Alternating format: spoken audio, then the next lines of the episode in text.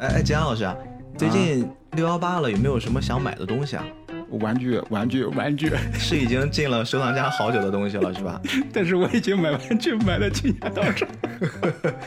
没事儿，这儿其实也是给你一个福利，也是给我们听众一个福利。然后只要在淘宝里面搜“菠萝油子撒花”这几个字儿，我们就可以拿到最高六百一十八元不等的优惠券。啊，就拿了这个优惠券，你可以去买你任何想买的东西，算是感谢大家对我们菠萝油子的一个支持吧。啊赶紧去试一试。哎，那这样玩具是不是就便宜了？当然了，你说不定六百一十八，你买一个还可以买一百俩，六十八才是吧？六百一十八，啊，你说不定可以免费去白嫖几个玩具。哦，赶紧去试试太好了。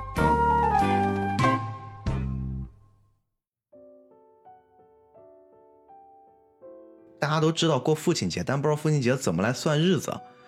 六月的第三个星期天就是父亲节，我肯定记不住，我就讨厌记这些什么节日什么什么什么乱七八糟的。我们这期节目大家收听的时候，应该刚好是父亲节附近啊，所以说，呃，我前段时间看了一片子，印象挺深的，刚好也是聊父亲的，所以说我就觉得比较适合在这一期我们拿来跟大家分享分享。我相信更多人是没有看过这个片子，因为它确实比较小众，在豆瓣评分还比较高，它的分儿已经达到了八分以上。然后所以说我就拉着吉安老师，我说看一看吧。我是接触这个片子是因为刚好在今年过年的时候，就那个《你好，李焕英》，贾玲老师拍的那个片子，不是在网上就看的人分享的比较多嘛？他是歌颂母亲的。哎，我当时就刚好看到有人说，那你们知不知道动漫里面有一个关于父爱的一个片子？哎，你当时怎么哎，看这个片儿的？就是因为这句话，因为我当时被李焕英那个电影看完之后，紧接着就看了这个片子了，就是一个是母亲的母爱的，一个是父爱的，啊然后我就找到这个片子，一看，哎，觉得还真的很不错。你跟我说这个片子的时候吧，我还真不知道这个片儿。这个片子我当时在看的时候，说实话，他给我那种感动不亚于我看完李焕英就就那种泪奔的感觉，而且这个动画所表现出来的那种感觉会更细腻一些。真泪崩了？真的，我是一个不太会看电影会哭的那个人，但是这两个片子让我就会崩。今天我觉得也是带着一种推荐项吧，我相信很多人应该没有看过这个片子。那听完我们聊的这期节目啊，希望你们能去看一看，自己去感受感受。所以说，我们这一期节目可能会做一个分水岭，前面我们会给大家去分享一下这个背景，一些创作背后的故事，然后我们会在节目之中会提醒你们，接下来的某一个时刻会涉及到剧透。那如果还没有看的，可以先按下暂停，先去看一看电影，看完之后回来再听一听，可能会带来不一样的感受。吉良老师看这个片子怎么样？好看，挺好看的。我不光爱看那种打斗的啊，我对这种细腻的表达情感的，我一样能接受。关键是哎我说实话，我给你推荐的时候，我会挺担心这件事儿的。你不不担心，关键是他别矫情 啊。对这个如果煽情，这个片子如果从矫情的程一点度来不矫情说，你觉得还行？我一点都，我觉得他一点都不矫情，因为他表达的是最真实的情感。嗯尤其是我看到后来，就是是不是要剧透了？你先不要剧透，这个片子我们是推荐给大家的，啊所以说尽量先不剧透。我们先说大的层面啊，啊，哎，没了，就不矫情，哎不矫情。我而且我挺喜欢他这种画风的，就是比较写实。也不是说写实，就是给我感觉暖暖的、甜甜的、细细的。而且我对这种安安静静的表达的片子，就是我爱看的也也比较极端。就比如说那种西部片打斗的，比如说那种漫威这种的打的天花乱坠的。嗯但是对那种特别安静的，有很多日本电影，包括那个当时我特别爱看那个燕尾蝶啊什么的，包括那个岩井俊二导演的，包括那个北野武，嗯、黑泽明这些，有很多就是可能在大家看来特别闷的片儿，我反而看得滋滋有味儿的。嗯真的就是只要他不矫情就行，你真正去安安静静的品它里边那些人物的情感，很真实。就是大家一般看电影，比如说那种所谓的，比如说有文艺片啊，或者说娱乐片之分，大家可能就娱乐片那种的，它其实是把那些情绪给强化，然后把那些矛盾点给强化，然后强化那种视觉冲突啊，包括那些情节冲突啊，来来吸引观众嘛。然后文艺片相对来讲更细腻，它真的就是实实在在的去表达生活的这些状态。嗯，嗯，这种的我其实特别爱看。这个片子有很多人其实看了吧，还挺难受的。我只难受不是说被感动的难受，而是他们受不了那个很细腻又很安静，或者说剧情相对比较平的那一部分。就是看这个片子看着看着就劝退了，很正常。但是看进去，很多人都觉得这个片子还真的不错。其实这个事儿很正常，因为我们的生活就是这样子的，我们在经历这种生活。但是我们为什么要去电影院看东西呢？就是因为电影院里边，我我们想看到一些更刺激的东西。所以说，娱乐片其实受众面要大得多得多。嗯啊，但是在生活之中，你像他这种细腻的情感，其实有的时候啊，你比如说这个片儿所表达这种细腻的情感啊，我觉得会劝退很多人。还有一个更深层的心理原因在哪儿？哎呀，这种痛苦，我们其实不太愿意去重温。嗯，因为你需要巨大的精神力量去平衡它，去平复它。反正吉安老师已经一点点。跟大家透露了这个片子大概讲的东西。听到这儿的同学们应该觉得应该没有这个我们现在聊这么轻松哈。它应该是一个除了表面很细腻之外，它背后其实讲的是一个挺痛苦的一段经历。啊，那我们在聊这个片子之前，我想先跟大家介绍介绍这个背景。这个片子是。冲浦启之导演，他的一部作品，而且这个作品他投入了大量的心血，其中我们用一个最简单的数量来形容，他用了七年来做了这一部片子。那肯定好正常嘛，画嘛，对他基本上全部都是全是二维的，就是亲力亲为啊，去，甚至他不能亲手去操作的那个环节，他一定要全部去参与进去。我们先说一说冲浦启之这个导演他是谁啊？呃，我觉得大部分人可能对这个人不会像像金敏啊、宫崎骏那么熟悉，对他来说会相对陌生一点。但是这个人非常的厉害。我们上期在聊《宫壳机动队》的时候，其实上次吉阳老师有提过，对于押井守九五版的那个版本，你还挺喜欢，你觉得他那些人物啊做的其实还挺漂亮，就挺符合你的审美。嗯，冲浦启之就在里面担任很重要的角色。他是美术的监督，嗯，所以整个那些人物的设定什么，他全部都有参与进去。他在 IG 跟那个做那个火影忍者那个西尾铁也，还有 EV 剧场版的黄濑和哉，并称为 PIG 的三大化神，就他本身就是以超强的绘画能力被大家接受的。在宫壳机动队合作了之后，九九年的时候，他自己个人执导的第一部长篇动画电影就是《人狼》。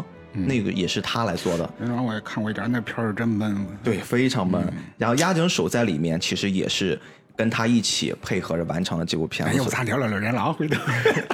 可以，后边可以 再再试一试。把闷片贯彻到底，我正好正好逼着我到底看看他讲了个啥呢？人狼真的还不错，然后评分还很高的。嗯，人狼其实那个片子上映之后，冲浦启智一下子就跻身到动画电影的头部行列了。在这个过程之中，很多人就跟他邀约，就是一起去做一些新的作品。但是那个时候，冲不启之这个人就奇怪的劲儿就上来了。他不，你可以想想，人狼当然是一个什么样作品？他跟押井守合作的《宫壳机动队》又是个什么作品？他那个人狼跟那个押井守的气质特别像。对对，押井守因为在里面他担任了整个创作端的，包括剧情的部分，押井守都参与进去了，所以你能看到有很强的押井守的风格。我看着。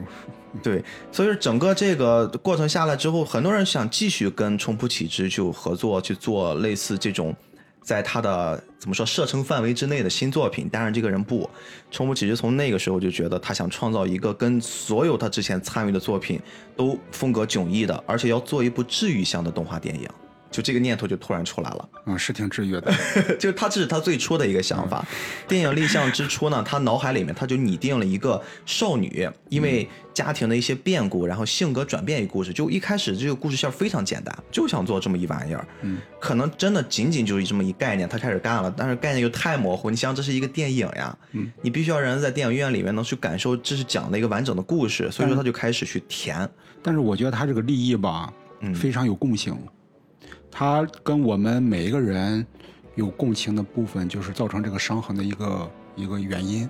对，这个原因我们每个人都会有。对，但其实是，哎呀，我觉得他其实挺挺赖的，就是他一上来就想直接敲你内心最脆弱的那个部分。对于不管是影视作品，包括现在的动画电影，嗯，我觉得这招其实挺赖的。包括贾玲做母亲的这样的一话题，谁没有母亲啊？它很容易会让人产生共情，但是这种类型吧，可能你刚才问我这种，你你有点担心推荐我我这种片儿爱不爱看？就是如果是动画片，我爱看。嗯，如果把它拍成真人，你如果拍成真人的全推吗？我可能会还是怕矫情是吧？我是怕矫情，因为他这个动画片吧，他其实画的时候这个表现吧比较收。嗯，如果日本人拍应该还好，但是我就怕国内这种类型，我真的怕有点太删了，因为我们 我真的担心国内做这种类型的东西怎么删的厉害啊。它其实是跟这个语言表达方式不太一样，国家和国家之间会有区别。跟国民性格可能也会有差别。我觉得现在日本人相对来讲，你看押井守导演跟那个呃宫崎骏导演，包括金敏导演，呃金敏导演还好点，尤其是押井守那种感觉，包括他们老动画片那种感觉，你再跟现在，他气质很不一样。其实我自己的性格更倾向看以前那种硬派的东西。其实我想说的是这件事儿，你不是因为这个片子把它变成真人版是中国人拍的，你会觉得他可能会更接受不了，而主要的原因是在于年代不一样。现在日本动漫里面有更多矫情的东西。其实我觉得也一个年代是一个问题啊，另外一个是我更喜欢以前那些作品，是因为那些做工太精良了。后来做的这些动画片儿，跟那个时候制作那种精细度根本没法比，包括那种气质的传达。那个年代真的做动画啊出神品成本。出神品，真出神品，而且还有一个精神原因啊，嗯就跟我本身的性格有关系。真的，我自己的心理上可能有的时候会刻意的规避这种这种痛苦，这种痛苦有的时候会让我就是 不想面对。它里边这个题材，我就这种反映的这种情况，我就不想面对。哎，到底是一个什么故事呢？我们就接着往下来走。这个时候，冲浦启之脑海里面也在逐渐的形成了，嗯，这个故事它到底要讲一个什么样的故事呢？他刚才已经想好了一个大概的一个逻辑线儿，就是一个少女因为家庭变故性格转变这么一故事。然后后面他就开始想，他这个画风到底是什么样的一种感觉，表达出来他脑海里面这个构建的世界。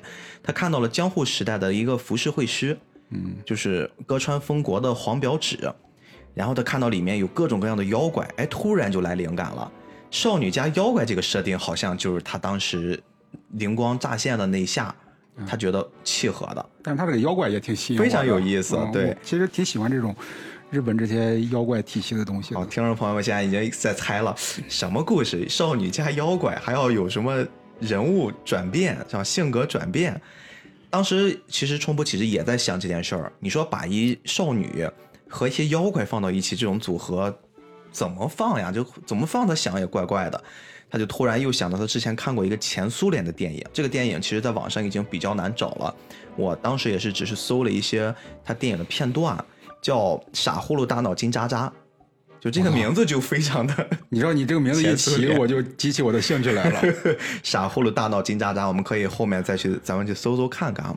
他这个讲了个啥事儿呢？就是一些地球人呀、嗯被带到了一个不可思议的星球，遇到一些奇奇怪怪的人的这种故事。啊，哎，这个事儿就跟他一开始想弄那个小姑娘，其实挺爱看这种类型的。哎，就跟他说那个小女孩和那个妖怪那个组合有点像了。他觉得可以按照这个路子走，然后他就开启了我们刚才说那个七年的那种很自虐的生活。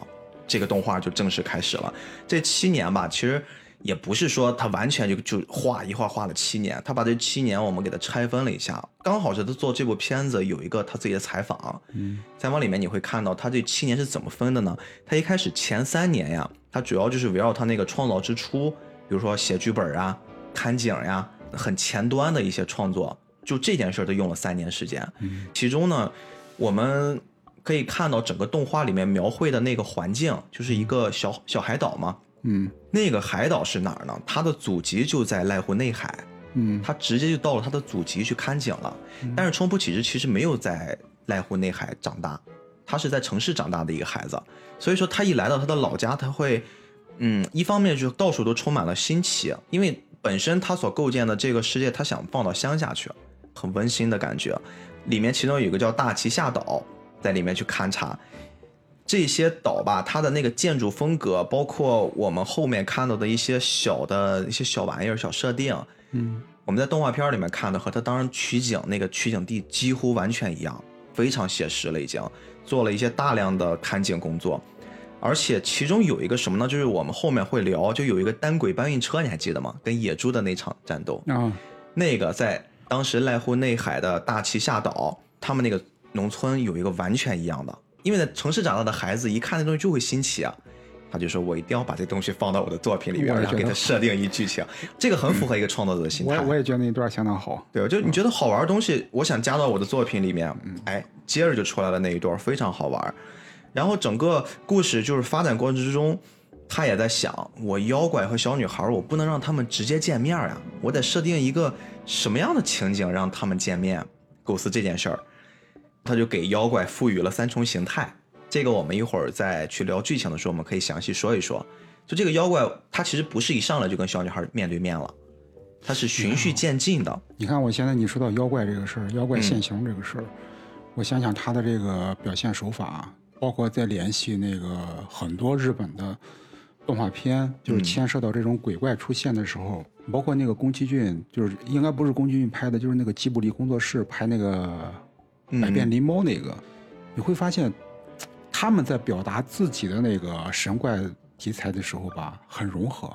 对，但是我们怎么就？就我我们会有时候候会做出来，感觉是两个系统。对哎，你刚才说到那个吉普力工作室，你有没有觉得就这个片子整个看的那个风格有点吉普力的感觉吧？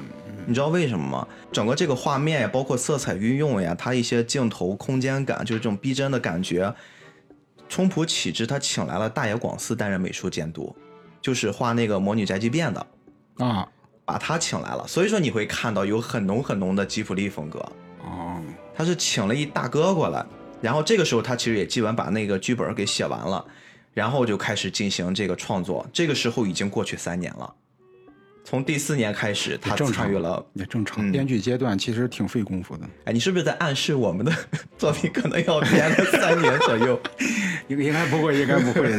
有我们我们正在计划了啊！大家就是大家老老听众应该知道，我跟吉阳老师其实是对准备弄一个小原创漫画的。大家给我们一点时间，也给我们一点耐心啊！这个插一个广告，自己的广告不算广告。软广，好，剧本写完之后，他就开始研究他的整个这个创作了，因为他是一个标准的日本写实派的动画代表，他就非常希望能用自己的手绘的方式去还原那种真实的场景。所以说我们在作品里面会看到一些什么跨海大桥呀、超市呀，还有那些小什么小神龛呀。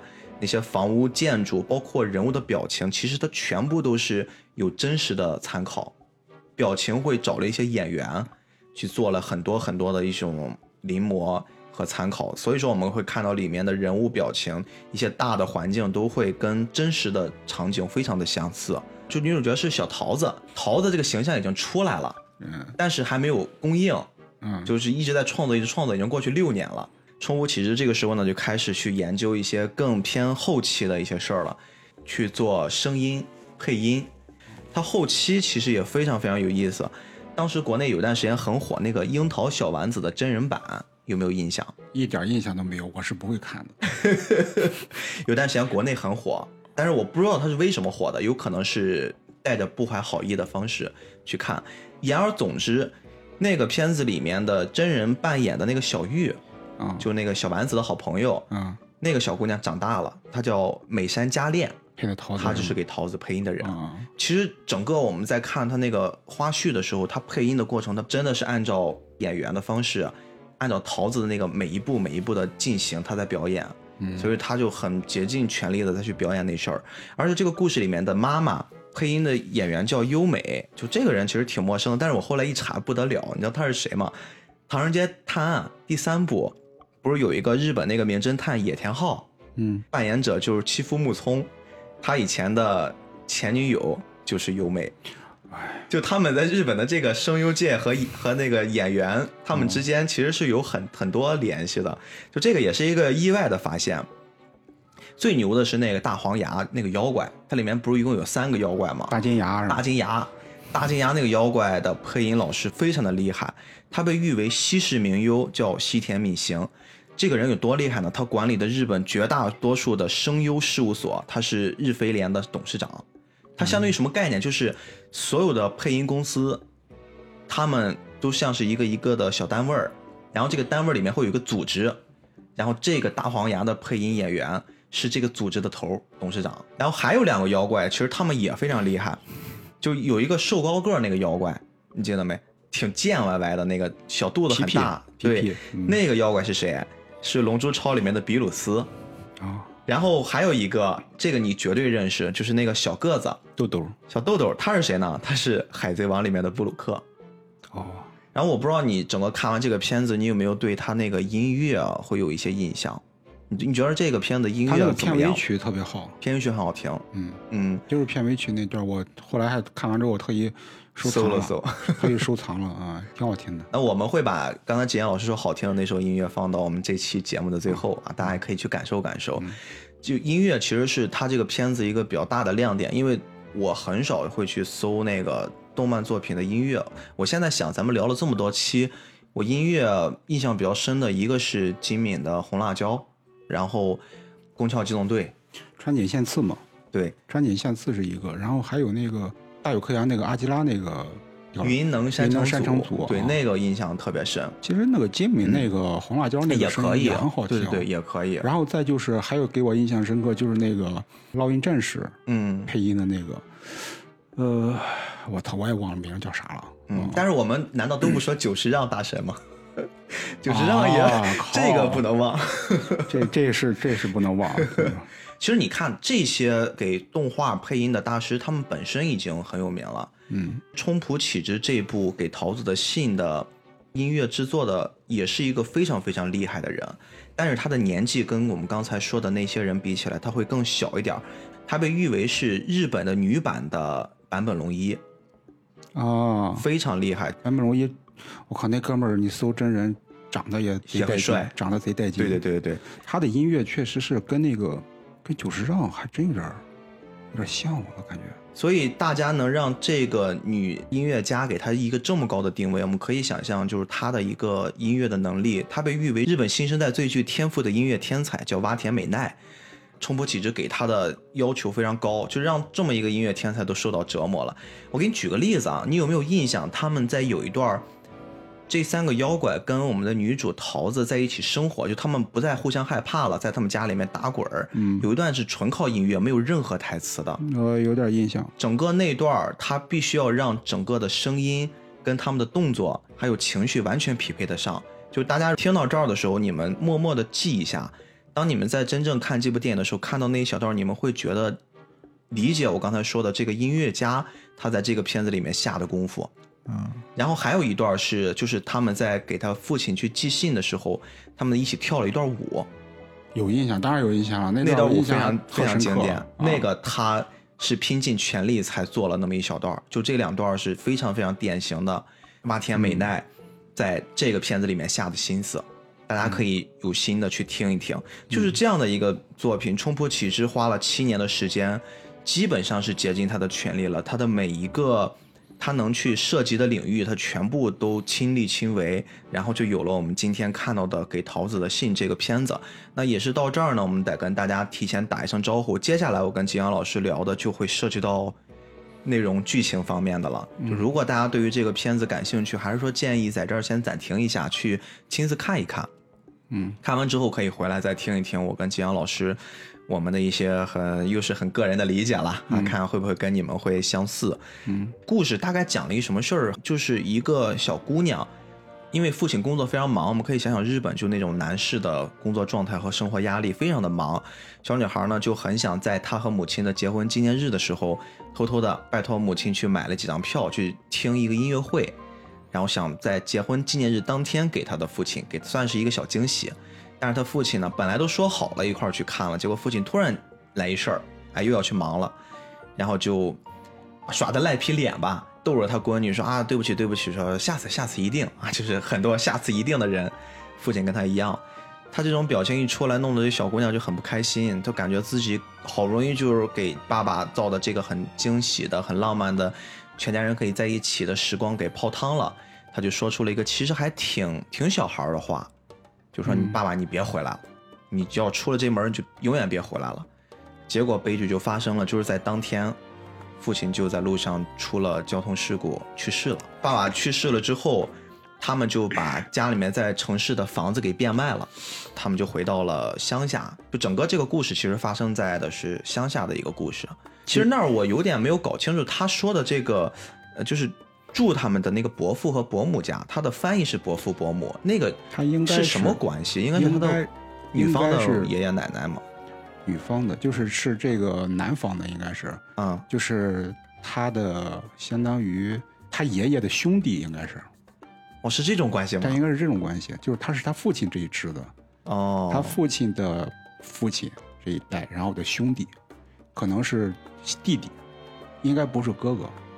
我一开始以为的是，就是他的外公外婆家、姥姥姥爷家，但是我一看，他他妈妈跟那个关系，对那个嗯关系不太像是他爸他妈那种感觉，嗯。所以我就在想，他因为他叫的是伯父，他家里边应该是他爷爷奶奶应该都去世了，嗯，然后这个女这个这个妈妈应该是也没有，应该也没有父母，感觉对，所以也他没办法就到那个地方去嗯暂住了应该，也是因为这应该是潜在的一些线索。嗯。嗯，然后他们就来到了乡下之后，就是我们刚才说的这一对老两口，伯父伯母，嗯伯父就开车把他们接到了他们家的一个农村院儿里边。其实我觉得那种生活还挺好的。哎，真的，我会很嗯羡慕那种，就是感觉，就是远离城市喧嚣，生活压力又很小，出门又能看海。它关键在那种环境下吧，人会变得很真实，嗯很贴地气。它不会像我们在城市里面，因为城市里面会有时候会极大的扭曲我们一些人性的东西。对因为你像我们要挣钱嘛，你要应对这个生存的压力，你要拼命去挣钱。而且钱没有挣够的时候，你没有挣够，你，哎呀，这个话题到此为止吧。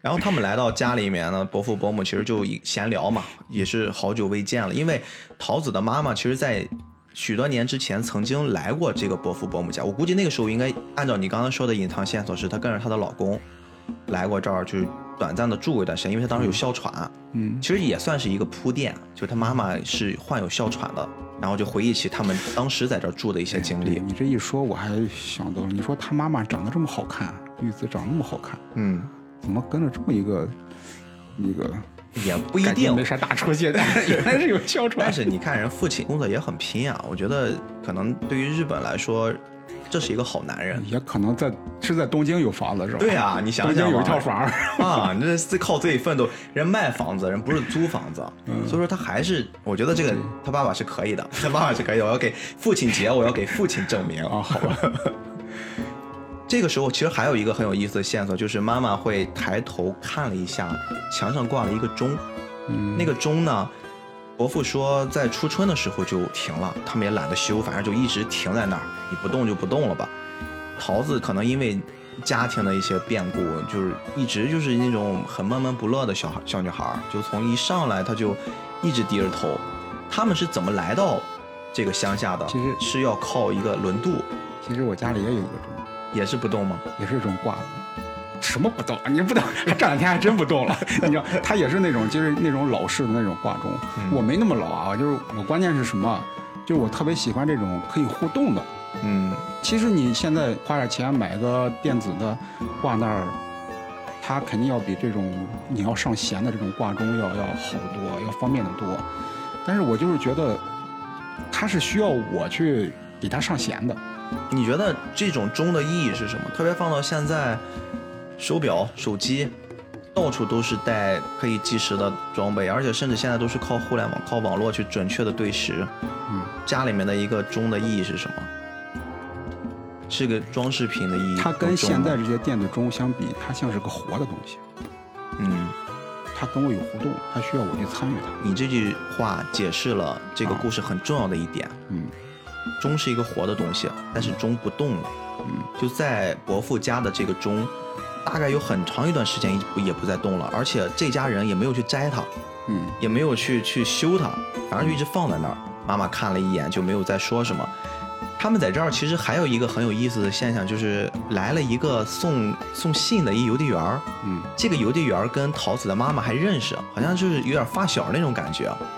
他们很早之前就认识了，哎，很热情的打招呼，哎，你怎么来了？然后妈妈还说啊，你你怎么现在开始干起这个了？因为这个小镇很明显，我们能感觉出他老龄化还挺严重的。对他当年他这关系应该就是可能是玉子当时在这儿治那个哮喘时候，在这生活了挺长时间，认识了这么一一小伙伴儿吧，算是。挺长时间的。嗯，然后他他还说，哎，你当时就那么不靠谱，你现在还干了送信这种事儿，你能行吗？结果接着就送错信了，送错一封信，反正就相当于是那种很很小小镇青年那种小插曲，骑小摩托。其实如果是按照城市的标准，嗯应该是那种像社会的牺牲品那种那种角色。对但是他最后这个人物他有自己的人物弧光在里面。对对对，这个很重要，我们可以后面慢慢的去听。在他们闲聊的时候呢，因为这个伯母这个奶奶，我们就叫奶奶吧，这样大家好分哈，爷爷奶奶、妈妈还有桃子。呃，奶奶就发现桃子闷闷不乐的样子，就觉得哎，带着你溜达溜达吧，反正你以后要生活在这儿了嘛，就带她到了一个阁楼。其实这个也很生活，因为像一些老一辈儿家里面都喜欢去存一些那种可能这辈子都不会去翻阅几次的那种老物件。他弄了一阁楼，全是堆满了、落满了灰尘的这种老东西。然后小桃子上去之后呢，就到处翻了，哎，发现在桌子上有一个小盒，把那盒打开，里面是一本妖怪志，就是一个画满了怪物的，其实没多厚，挺薄的一本。对，一一个小册子，里面就画了很多妖怪。桃子就把它翻开，就就看的还挺入迷的。我们刚才开头也聊了，就是这个是一个讲小女孩和妖怪的故事嘛。嗯嗯，我们大概也能猜出，其实就是这里面的妖怪变出来了。但其实它不是从画里面出来的，对，它是怎么着呢？就是桃子在跟着妈妈来到这个小岛之前，他们坐的轮渡。其实那个时候天上掉下来三颗小水滴，嗯，这个小水滴呢，好巧不巧的正好砸在了桃子的小脑袋上。你看它这个，我说它自然的地方，这这个地方就是一个点，嗯，它会联系的非常自然，它没有说一个什么一个妖怪什么显形儿突然出来啊。它里边有很巧妙的这种创意点在里面。它是从一个水珠，就是从天上来的，然后水珠落下，砸在桃子头上，所以只有桃子能看见它。它其实我相信啊，这种逻辑啊，这种创意啊，应该是跟他那个跟他们这种日本这种古代妖怪这种出现的这种思维有一定的关系，所以我就觉得看着好像还挺自然的，而且也挺符合东方的这种审美这种对感觉的。你刚才还记得我跟你说过，其实冲浦启之在画的时候给妖怪了三重形态嘛？这个其实就是第一重形态，嗯就是水滴的形态。这个水滴滴在了桃子身上，然后一直随着它就来到了现在这个阁楼，顺着小窗户就爬呀爬，爬到了这个阁楼里面，而且三个水滴进到了刚才桃子打开的那个妖怪的册子上。嗯，进去了。也就是其实我们很好理解，三个水滴借助妖怪的那个册子幻化成了妖怪的形状，但是此时的他们的状态还只是水滴的形态。桃子其实完全没有发现什么，他觉得这个册子就是只是闲来游的就翻了翻了，然后就跟着这个奶奶就下去了。下去之后，他们就开始了这种在乡下的生活。爷爷奶奶给他们腾出了一间房间，就让妈妈和桃子一起生活。而且这个时候，妈妈因为她把家里的房子变卖掉了，但是她还为了能正常的生活，她需要尽快的找工作。一来到这个小镇子，立刻就找了一个工作，然后晚上跟她闺女就交代，交代说啊，你要尽快的适应适应。然后妈妈呢，明天就要去上班了。桃子其实这个消息对她来说也挺恐怖的，本身也没有人，谁都不认识，人生地不熟一地儿。结果他妈还要，哎，怎么跟骂人似的？结果妈妈一早还要去，就第二天就要去上班了，就说明她要自己一个人要在这个小屋子里面要待着，其实还挺不开心的。妈妈是带着他们上村子里边先去转悠转悠，就买点生活用品。哎，就这个地方，其实我觉得也很有意思，是桃子她一开始去的那个她那个小超市，它这都不叫超市，我觉得用咱们的话说，它更像是杂货店。小卖部，对，小卖部，看到那些东西乱七八糟都掺杂在一起，因为她平时就都人家都逛 Seven Eleven 的这么一小姑娘，一看到这东西特别不适应，嗯，但也没办法，因为她以后就要在这儿生活了嘛。哎，她是那种城市女孩嘛。我后来看有一情节，那个小镇小孩儿约她出去跳水，对，就在这儿遇到了那个她可能未来的小伙伴，跟她同同龄的一小男孩叫杨泰，还有他妹妹。他妈就想给他闺女介绍一下新朋友认识，但是发现他闺女其实还是挺抗拒的。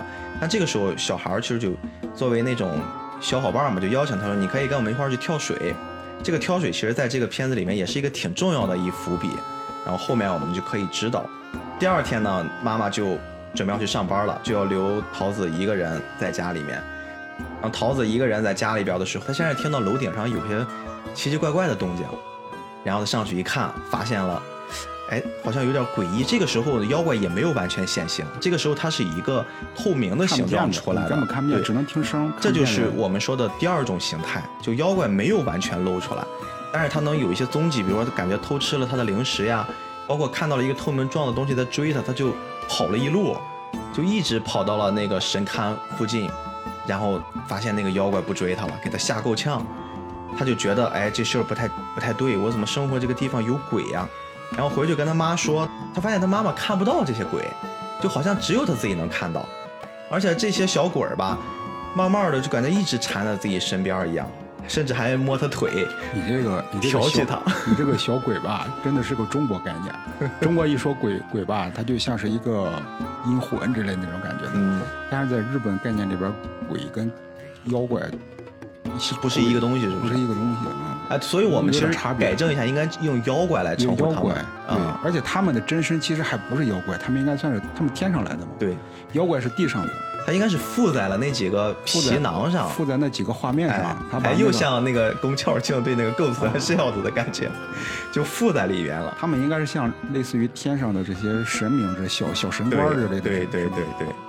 然后这不又过了一天儿，这桃子就还是能感觉很诡异，他妈妈还是说不理解他去上班了，然后他就想试着去跟这些小朋友们一块儿去玩儿，小朋友们邀请他跳水了，他看了看害怕溜了，然后这个时候天下大雨了，他就为了躲雨来到一个神龛边上，然后这个时候我们说妖怪的第三重形态就是他完整的现身了，就那个其实处理我挺巧妙的。我吓了我一跳，我是真的吓了一跳，这段处理挺巧妙的，创意很好，就是通过大雨大雷，对，通过电闪雷鸣，通过嗯这个电一闪一闪的，然后把这个妖怪一闪一闪的给现出来，这个手法其实特别精彩他。那个妖怪其实画的还挺狰狞的，就不是那种带美感的，我觉得就是挺狰狞。没有，啊，我呃那段他可能是渲染的，嗯，他那个你还别说，他有点儿有点儿诡异。就是我不觉得他是那种美型的设计，他就是会让你不适他。这种不适吧？其实有点像那个，哎呀，怎么说呢？可能就是你看他那个皮皮啊，高个子那个高个儿瘦高个，瘦高个那个皮嗯。皮，皮皮吧，其实是里边让我感觉最有点诡异的，就是他长得怪，他那个眼睛尖嘴猴腮，然后长了个雷公脸那种感觉，哎，这，雷公脸这个形容特别好？然后眼睛细细的，眼睛还分得贼开。你想想，你要在现实中看到这么一个人长这样，这他半夜出来，能真的能吓你一跳。啊！反正这事儿给桃子吓够呛，桃子一看他出来三个什么玩意儿，就赶紧往家跑，跑。过去找他爷爷，爷爷他也不敢直接说呀，他就试探性的问，爷爷跟他说，好像很多年前听过这么个鬼怪的传说，然后说如果你遇到这种妖怪，我觉得就逗孩子了，说你就出个死模样吓唬他，他就记着这事儿了，其实刚才跟你聊完这个诡异，我发现他还有一个点，嗯。就是你会发现那个大尖牙跟那个皮皮，包括这个豆豆，嗯。他们的行为跟人类不一样。对，他就一看不是一个那种正常的，啊就是像我们说的那个，他有理性的，很理智的，感觉很幼稚。很幼稚，像他明明是大人，但是动作行为豆豆有点像像是个小孩儿，豆豆像是小孩儿，豆豆其实还好。豆豆，你看我们感觉就没那么恐怖。对，其实他舔那个也挺恐怖的 舔淘淘的时候也挺恐怖。你看，就他舔淘淘那个动作，我们觉得恐怖。嗯，还有，你看，你看他像一个跑到那个呃小山坡上，嗯然后出来一堆白色的小精灵，对对对，然后他跟着那堆小精灵跑那段还挺可爱很。治愈。你看那段吧，你就会感觉他一点都不恐怖。对，但是你看那个大金牙跟那个皮皮在那吃那个橘子那段，嗯，你会感觉很阴森。一方面是电闪雷鸣营造的，另外一方面就是他们一边吃还一边发出那些重复的那种口音，就啊呀呀啊呀呀这种的，而且对话内容就是它跟我们不一样，行为方式跟我们不太一样，所以他就会有营造这种诡异的感觉。我觉得冲不启之希望能让我们去感同身受桃子当时的感觉，所以他那段他应该营造的氛围就是很其直观的主人公的氛围。其实你看，我们比如说我们看恐怖片儿，有时候那些尤其是日本的恐怖片儿，它这些阴魂、这些鬼魂的感觉也是比较反常的对，啊。他就要营造那种恐怖的感觉嘛。他其实我就在想，他这些怎么去营造这种的，就我将来对我们创作有帮助。嗯嗯，就比如说，你看那些那个贞子从被窝里爬出来那种的，在被窝里出来那种，咱不是从电视里出来吗？为什么真的啊？对对，咒怨，咒怨，咒怨，咒怨！天哪！我没看啊，我真没看。我到现在，你看我聊漩涡那一期聊的嗨嗨的，那是因为它里边有很温暖的寓意在里面，它并不是为了害人的。你像那个《午夜凶铃》，包括那个《咒怨》，我到现在没太敢看，因为他是真是，他就是害人的。可是我们的听众还期待你把那个讲我不讲，你怎么你不看？我根本不看。我那个我那个，说实话啊，你像我，比如说我经常幻想，如果真的从电视里爬出这么一真字来，我当时第一反应一定拿脚踹，知道吗？但是真的只这种行为、这种思维方式，只是为了缓冲它带来的那种恐怖感。嗯嗯这其实这种感觉有点像我们看那个美国那种，呃，惊声尖叫之类那种片子，它其实对就为了冲淡这种把鬼片理解成搞笑片儿。是。呃，我们刚刚说这个桃子其实回家了，但是这个妖怪的事儿他已经正式见面了。他继续在家生活的时候，他还是会经常看到这些妖怪缠着他，老是在他家附近骚扰他。嗯，就桃子后来还上了上那个阁楼，看了看那个妖怪志，发现里边有那么几页画，那几个妖怪的图不见了。嗯，那很明显就是那个小水滴变的嘛。后来呢，这几个妖怪就经常在偷东西，他就发现他们家老是就是这帮人就在那偷东西。但是那个时候桃子跟这些妖怪的关系就逐渐的缓和了一点，以前是见都不敢见，后来吧敢对话了。然后慢慢的，他还开始斥责这些人，拿了一个小牌威胁他们。那个牌子是他们返回天上的一个很重要的通行证，威胁他们，你要不听我的话，我就给你掰了。一开始这些妖怪还挺吃这一套，后来就屌都不屌他。然后他们这种偷窃行为其实还挺严重的。这个地方我觉得还设计很有意思。他们其中偷了一个东西是祥太的一个雨衣，他偷了一个雨衣，然后桃子觉得没办法，就要去还他。他想偷偷的还，结果这个带着小不点儿去了之后，闹了一些事故。本来想偷偷的变成明面上的了，闹了很多的噪音出来，让祥太撞了个正着。祥太是看不见那些妖怪的，这个镇子都看不见他，只有那个他妹妹是能看见的。他妹妹当时还看了一下桃子边上这个小不点儿，还很好奇问：“哎，这是个什么玩意儿？”他哥哥是真的见怪不怪了，他哥哥甚至说：“我这个妹妹吧，经常能看一些奇奇怪怪的东西，你不要在意。”祥太他们家扎那个不是纸船儿，它是一个专门祭祀用的，好像是用那种它应该是祈福的，跟孔明灯差不多。，对，它是一个那种稻草稻草扎扎的那种小船儿，他爷爷扎这个东西，后面也是很重要的一个道具啊，我我我猜着弄不好也是从中国传过去了。是吗到？后来是因为可能扎这种草船太费草了，然后中国给删掉了。然后这个我们的这小桃子，因为这个偷窃的这个事儿，他必须要严令禁止，他就跟这些小妖怪们就约法三章了，说你们不能再偷了，你们要到山上自己去找食物，就来到我们刚才说那个很经典的场景，来到山上去，准备去找点野果子吃。哎，这个时候找野果子的时候，发现了几只野猪。说实话，我第一遍看看到那儿是开始犯困了，但一到这儿，他们被野猪追赶的时候，就整个那个画面也动起来了，节奏也起来了，而且就整个那个作画你会感觉非常的流畅，就利用了我们刚才说的那个那个小车可以载人的那小车。他们一开始想的是想抢野猪的一个孩子，抢了孩子就跑，结果野猪的爸爸妈妈就拼了命的去追他们，结果最后被高个子的妖怪一个屁给崩没了。但是野猪无所谓啊，就继续去追。最后大家发现野猪父母把那个小野猪给救回去了，他们什么也没捞着，灰头土脸的就回去了。回去之后呢，他就看到母亲在佛龛前面坐着，好像是不知道在干什么。桃子这个时候也不敢跟母亲说究竟遇到了。什么事儿，就自己偷偷的从冰箱里面拿出了。自己的零食给妖怪他们吃。就这个时候，其实他们的关系就已经缓和多了。然后妖怪这个时候我们就可以说他们的真正身份是什么了。这块儿冲破启示设定的那个剧情很好玩儿，是父亲在升天过程之中会有一段时间没法照看母子两个人，所以说上天就会派下来这么几个，我们就叫小妖怪吧，来当一个临时的看管员儿，就是你来负责看管我的这个家人们。等我顺利的升天了，那么我就可以在天上继续去照顾他们，去保护他们。他们是属于一个在中间的过程之中的一个一个交接班儿这么一作用。所以说这也是交代了这些妖怪为什么要突然下凡来到小桃子身边，只是说遇到了一点巧合，本身他们是看不到的，他们应该是在暗中保护，但是因为那个小水滴碰到了桃子的身体，所以说桃子是唯一一个可以看到这些妖怪的人。那在这儿呢，他们就要做一个比较重要的事儿了，就是他们要给天上写一封信，这个信会给天上的父亲看。其实大概的意思就是我要让你放心，我在下面就是大概怎么照顾的。一开始我还觉得这封信他们会写的就是很详细，把他们这几天的经历都写一写。但是我后来想，这几个妖怪非常的没品位，就是那种又偷东西又又很没有健全的人格，他们到底能写啥？一般都是这个大妖怪写，他们就觉得这次要给这个小妖怪考验考验，就让这个小不点儿，让他来写。这个小豆豆就刚才吉阳老师说那个场景了，一群妖怪围着他憋了半天，一个字没写出来。然后这大妖怪说：“哎，不行，还是我自己写吧。”我以为这个大妖怪很厉害呢，最后就写了几个。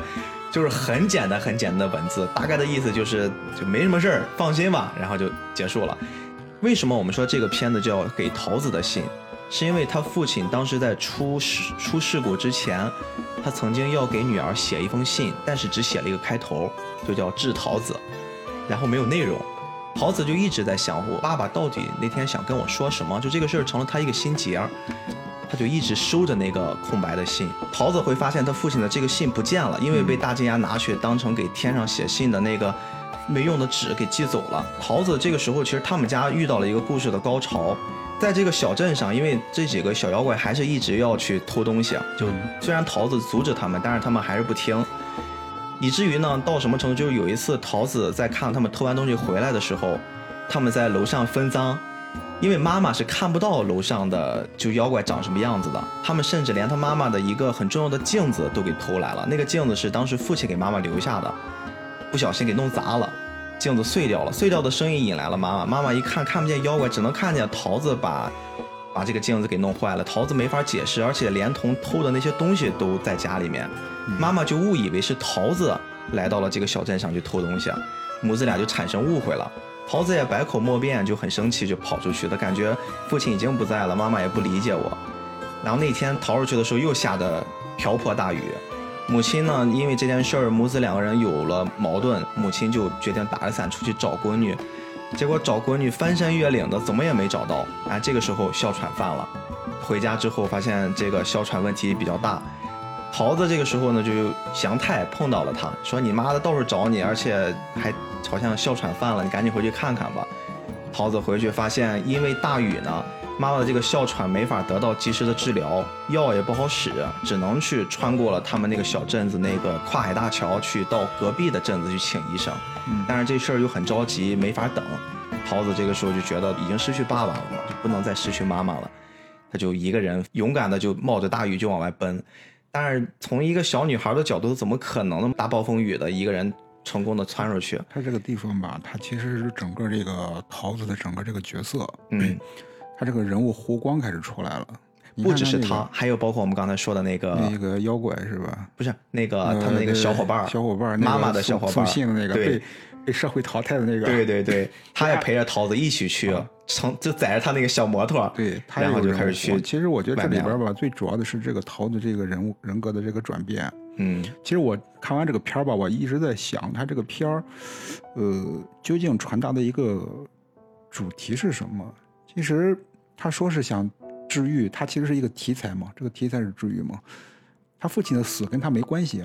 对吧？但是他觉得是跟他有关系，这就是我刚才说跟我们每个人都会有共情的地方，因为我也发生过类似的事情，但是我我没有到那个程度，我父亲见不了。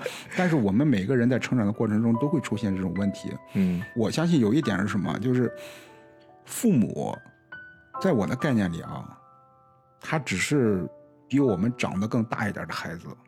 这个话题你多次提过，多次提到过。但是对于孩子而言，经常会把父母理解为无所不能的，像像一个永远不会倒的靠山这么一个感觉。但是其实父母有的时候不是的，就是父母也有他的软弱。只有在，比如说像桃子，他在跟父亲说了那么狠的话之后，当父亲出现这种状况的时候，一下去世的时候，才会突然体会到这一点。因为他从之前的那种自我的状态，再到他最后，因为如果他妈妈再因为这个事儿，就是在哮喘的过程中去世的话，他感觉还是他导致的，还是他导致的。嗯，他其实当他勇敢的站出来，准备去救他妈妈的时候，因为当时是台风嘛，台风整个岛上跟这个跟外边联系的就是一个大桥，就你像我们现在上班有时候。走那个跨海大桥，只要稍微有点风雨，对，起雾都封桥，对，直接封桥，对，就不让走了。所以说他那个时候基本上那么大的台风，根本那个桥上就不让过。但是对于一个桃子而言，其实是一个巨大的挑战，但是他勇敢的走出去了。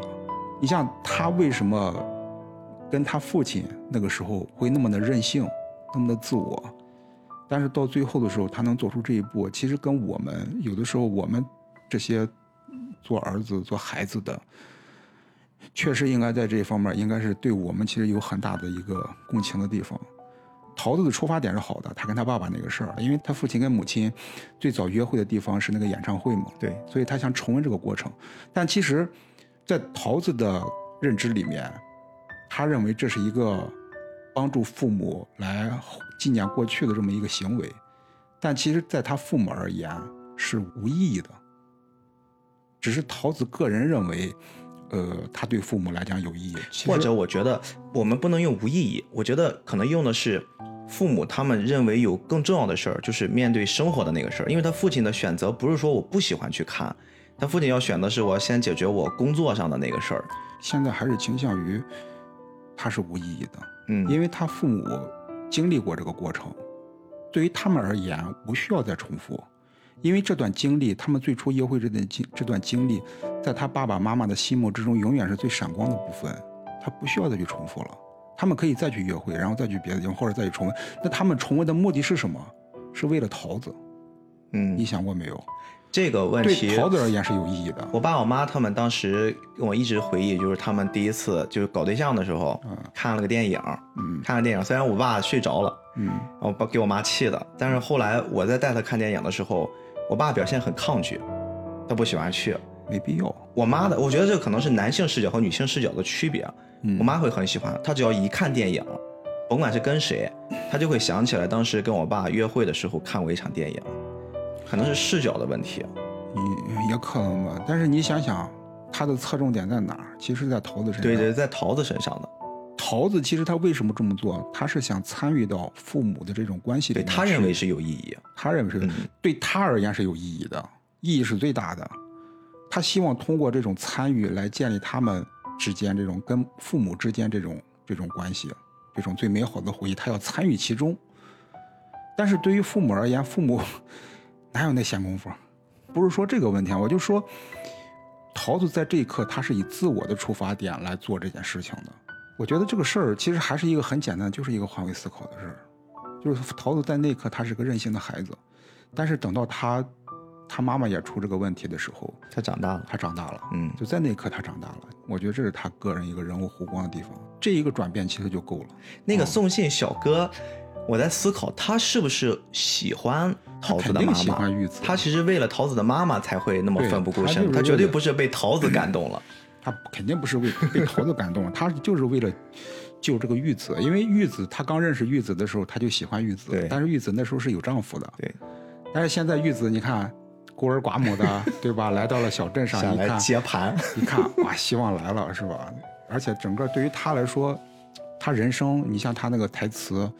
终其一生，很有可能再没有什么闪光的时刻了。这就像有点像樱木花道那时候，老爹，你最辉煌的是什么时候？他问老爹，你最辉煌的是什么时候？这时候其实相当于这个小人物在那一刻，他也展现出了自己的这种弧光。这个时候，冲波其实其实给他们两个人，就是奋不顾身的人，营造了一个非常浪漫的、非常帅的一个环境，就是《百鬼夜行》。对，所有的电影，所有的完整的剧情，必须给人物一个这么一个转变的时刻。就那个场景，我现在觉得它的视觉元素已经非常足了，它整个变成了一个让我想起那个隧道一样的东西，就特别容易让我联想到吉卜力的作品。对啊，就是那种奇千奇百怪的小妖怪，大家聚到一起了，在那三个妖怪的召唤之下吧，大家凑到一起，给他们弄了一个可以挡风遮雨的一个隧道，哎，他们成功的把医生接回来，救了母亲。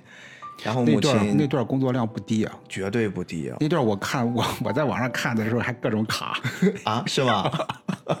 他信息量太大，因为画面细节太多了。其实其实这个故事到这儿基本上已经结束了，通过自己的方式救了母亲，嗯，跟母亲的关系也缓和了。然后就刚好到了他们村子，就类似一个祭拜的日子，嗯，大家就扎起了我们前面说那个小船儿，嗯，然后会把一些愿望呀，会通过那个小船给寄过去，就游到了海的对岸。其实那个环境非常漂亮。那桃子他们其实也是希望能用这么一艘船，把给父亲想说的话和一些他们自己现在的那种状况给父亲带过去。嗯，但是那个船很神奇，这个就很童话般的了。船跑远了之后又回来了，对，回来之后呢，上面还有一封信，那个信是大金牙之前寄走的，然后父亲肯定是收到那个信了，又给他一封回信，而且只有桃子能看到。桃子把那封信读出来了，给他的母亲，非常非常感人的那封信。一个是父亲看到了孩子的成长，一个是他还给自己的爱人，就是给桃子的妈妈，还带了几句话。第一是父亲一直在照看着他们，第二就是让妈妈也相信这个孩子以前不是在说谎，他真的是看到了一些，就是我们正常大人看不到的东西。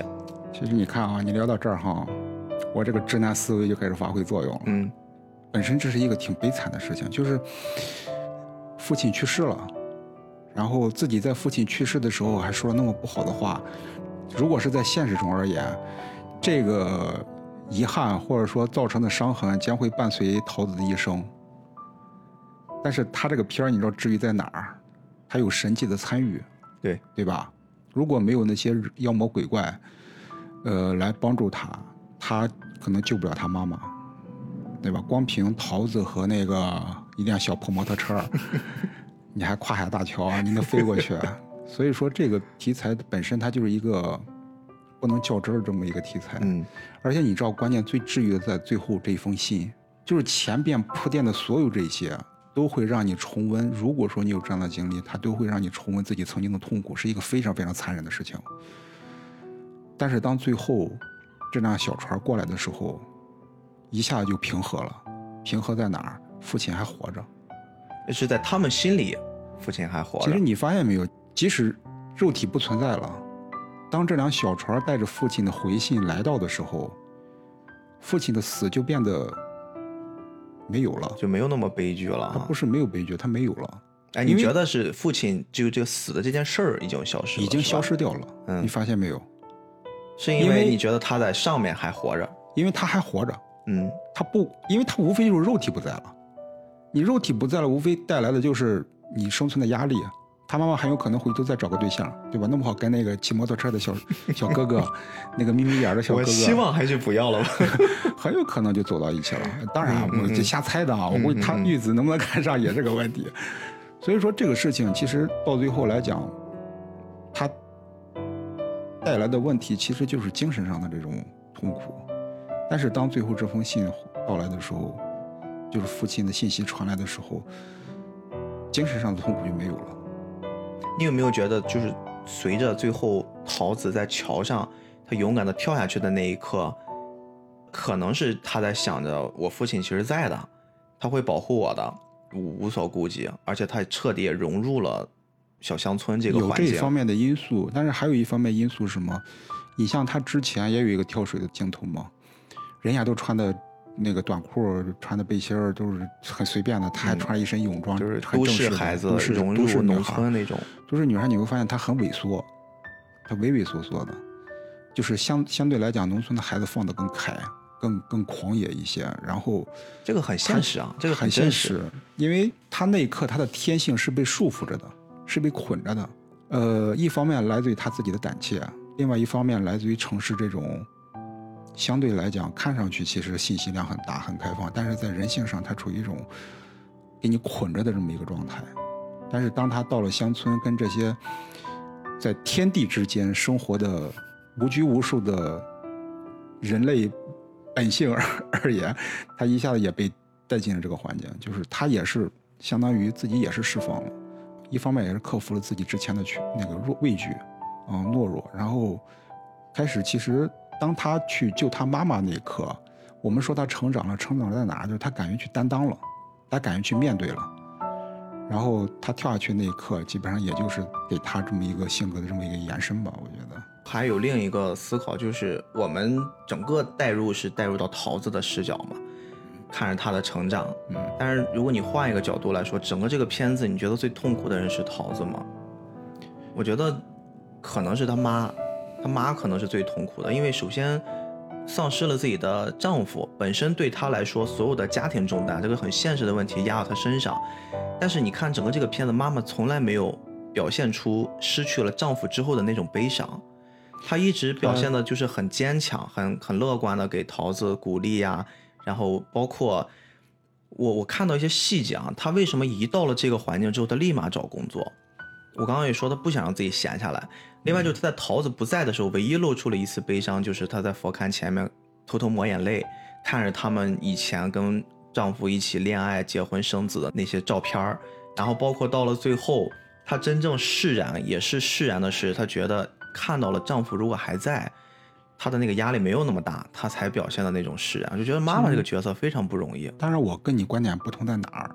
我始终认为，在这个片子里面最痛苦的，真的还是桃子。你认为是桃子？因为桃子她还有跟她妈妈更多的一层痛苦，就是负罪感，就是她说的那句话。对，嗯，她那句话才是真正造成她无比伤痛的一个一个一个一个一个伤痕。她如果没说那句话，嗯，会更好一点啊。但是我其实，在看这片，我当时想到了另外一个点，就是我们在面对这种亲情的这种断绝的时候。之前好多好多次节目，关于聊到了关于这个永生死亡这个问题。哎，其实真正给我们带来痛苦的，其实就是这种亲情的分离，这种情感的分离嘛。但是为什么我们其实特别不愿意聊这个问题？因为无解。在无解的这个过程之中呢，你又不得不知道，总有一刻要面对这么一个情况，但是你又无法改变它。所以在某种心理暗示或者说自我保护的潜意识的基础上，你会让自己变得越来越坚硬。这就是桃子妈妈所带来的这种行为。你看她，在人面前她表现得很乐观、很积极，甚至她在心里面不断的提醒自己，因为丈夫现在没有了。丈夫其实是，可能今天在当下的女权社会里面，可能会有女性同胞们会。质疑我的观点啊，他们会认为女性才是一家之主啊，但是在那个，我认为这个问题跟永生一样也无解。但是其实，在传统社会里边，呃，男人其实支撑的还是相对要多一些。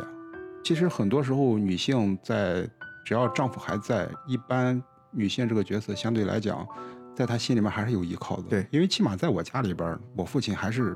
在我妈妈心目里面，他还是有依靠，嗯啊，他要承担的东西要更多的多。其实我有时候挺不理解，就是，呃，特别我们现在都成年了，你说这个男人他所承担的这个东西，他自己给自己加的是什么？我们都说现在男人很多的状态就是我我隐忍，我不去把我痛苦的一面表达给我的家人，不去传达，他在忍什么？就是我现在虽然这么说，但我也是这个样子，我很少会跟。家里的另一半会说：“我现在经历了什么？我很不好的事儿，我很不开心的事儿。”我觉得这个可能也是我们最后这个父亲节想去讨论的一点东西，就是父亲的这个角色，或者说一个成熟的男人，他在家庭中担任的是一个什么样的身份？他每天所面对的那个东西，真的就那么不能跟家人分享吗？他不值得去说表达自己的情绪吗？其实我觉得这里边吧，我们经常会讲到一些生存的压力。或者生存压力之外，还有一个重要的东西，就是孤独感。呃，我想想怎么去解释这个事情啊。男性的孤独感，你觉得是他自己给自己的，还是社会给他的呢？我觉得那个孤独感这个词儿特别好，因为我也会有这种感觉。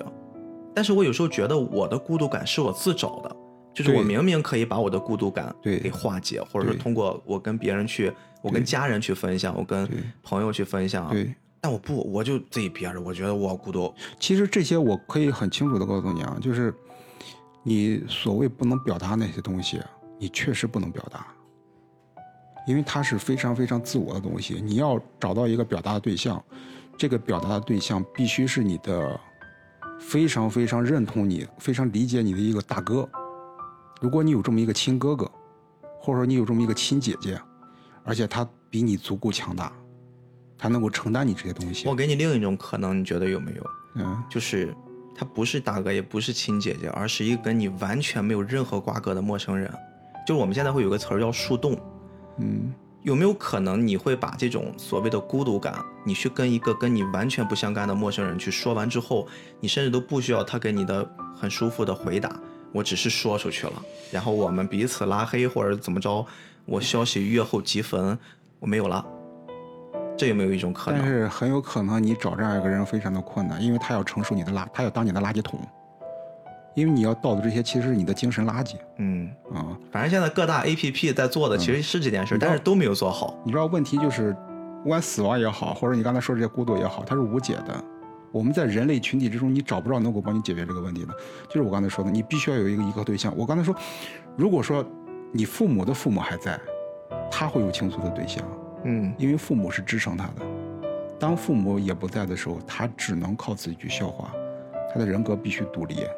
他我觉得现代的人最矫情的一点是，他连父母都不说，就是你会把你的一些不好的事跟父母说吗？现在很多人都说报喜不报忧，对吧？我不会去跟家里面说我现在生活的不好，我一直要灌输的是我生活的好，其实这个吧，也是我一直在反思的一个问题。对吧？哎，你就是说了，能怎么地？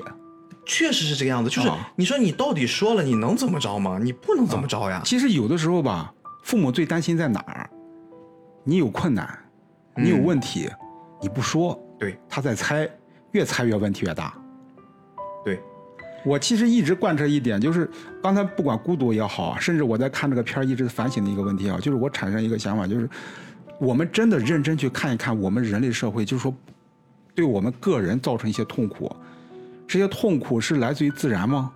不一定，因为整个这个社会其实都是我们每一个人类构成的。好，更多是我们自己造成的。我们自己给自己造成的困难，你谈恋爱、谈对象也好，你工作也好，你去各种生活也好，都是人给人造成的困难。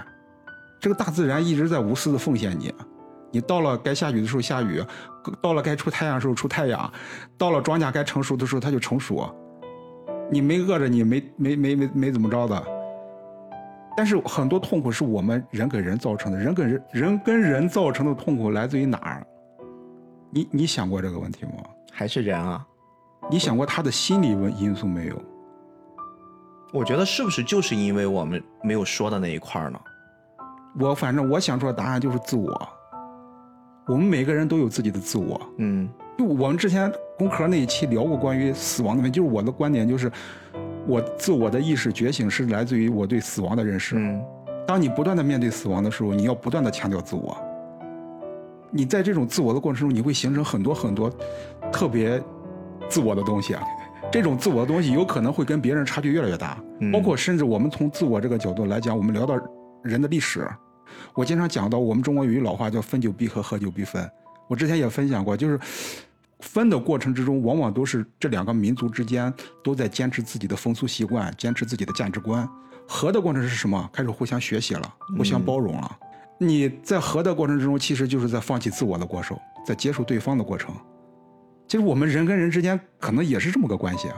你真的，如果说你产生一些痛苦，你真正去想一想，它真的本身是痛苦吗？它是不是因为你自我的一些强加出来一些东西，它产生了一些很自我的负面东西？所以有时候我们这种自我会限制我们拒绝去跟父母去做沟通，拒绝跟自己另一半去做交流，啊然后把很多孤独感就压在自己身体里面。对，我前两天还听了那个奇葩说有一句话说的特别好，特别适合我们今天这个话题。我们他说的是现在的人呀，太符合一句话叫“当面拒绝沟通，背后默默奉献”。就有时候我们会把这个行为，比如说我生病了，嗯我不告诉你，我会自己觉得我好伟大。对啊，没必要啊。对你最后弄的是你自己也不舒服。当你这个事儿兜不住的时候，别人又开始为你更担心，嗯，就最后弄的这个这个结果两面其实都不对。没必要啊。所以我觉得现在男人这个也是我们最后思考的一个问题，就是现在作为父亲节这个话题，生活在这个时代下的男性同胞们，他们确实承担了很多很多的生活压力，但是他们也应该一定程度的去把自我给适当的开放一下。我现在不确定这句话放在我身上是不是可以去生效，因为我太符合我刚才聊的这类人了。我我其实你得选对对象啊，你得选选对的对象。当然，比如说我们讲婚姻是什么，其实婚姻就是找一个，真的是找一个生活之中一起面对困难、面对挑战的这么一个伙伴，啊，一起去面对这些压力，去解决这些生活中的各种问题。但是为什么现在离婚率这么高？为什么现在还没有结婚的人直接躺平了呢？有没有可能我们彼此成为对方的问题本身。当我们彼此因为自我而成为对方问题本身的时候，甚至这种问题本身大于外部环境带来的问题和压力的时候，那只能躺平了。我之前看过一个，就是我们聊现在这个问题，就是又聊到这个，我我我当时看谁的，好像是那个叫温铁军，温铁军老师啊，他里边讲的就是现在这个男女之间这个婚恋的问题，有可能是教育出了问题。我不知道能不能聊啊？你你不行就删了，只 闲聊这么一句。我真的觉得，就是我们现在这个问题，不光是社会本身的问题，就是这种经济压力啊、生存压力本身的问题，而是我们人本身出了问题。嗯，就是我们的精神世界、精神结构本身就变成问题本身了，就没长好，你知道吗？精神方面没长好。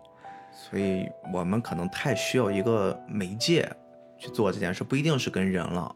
你比如说，我举个很现实的例子啊，你刚刚说需要一个大哥，需要一个大姐，我觉得我现在需要的就是我跟你很多话，我不能跟我爸妈说的，不能跟我另一半说的，我可能会通过播客这种方式说说。因为我妈现在，你知道，她前两天跟我说，她最近一直在晚上睡觉就听我们俩聊天儿，啊，她会很惊讶，就是她的儿子天天看那一儿子，嗯，怎么能知道这些东西？怎么能能就是他感觉都我们在做节目的时候都不认识我了？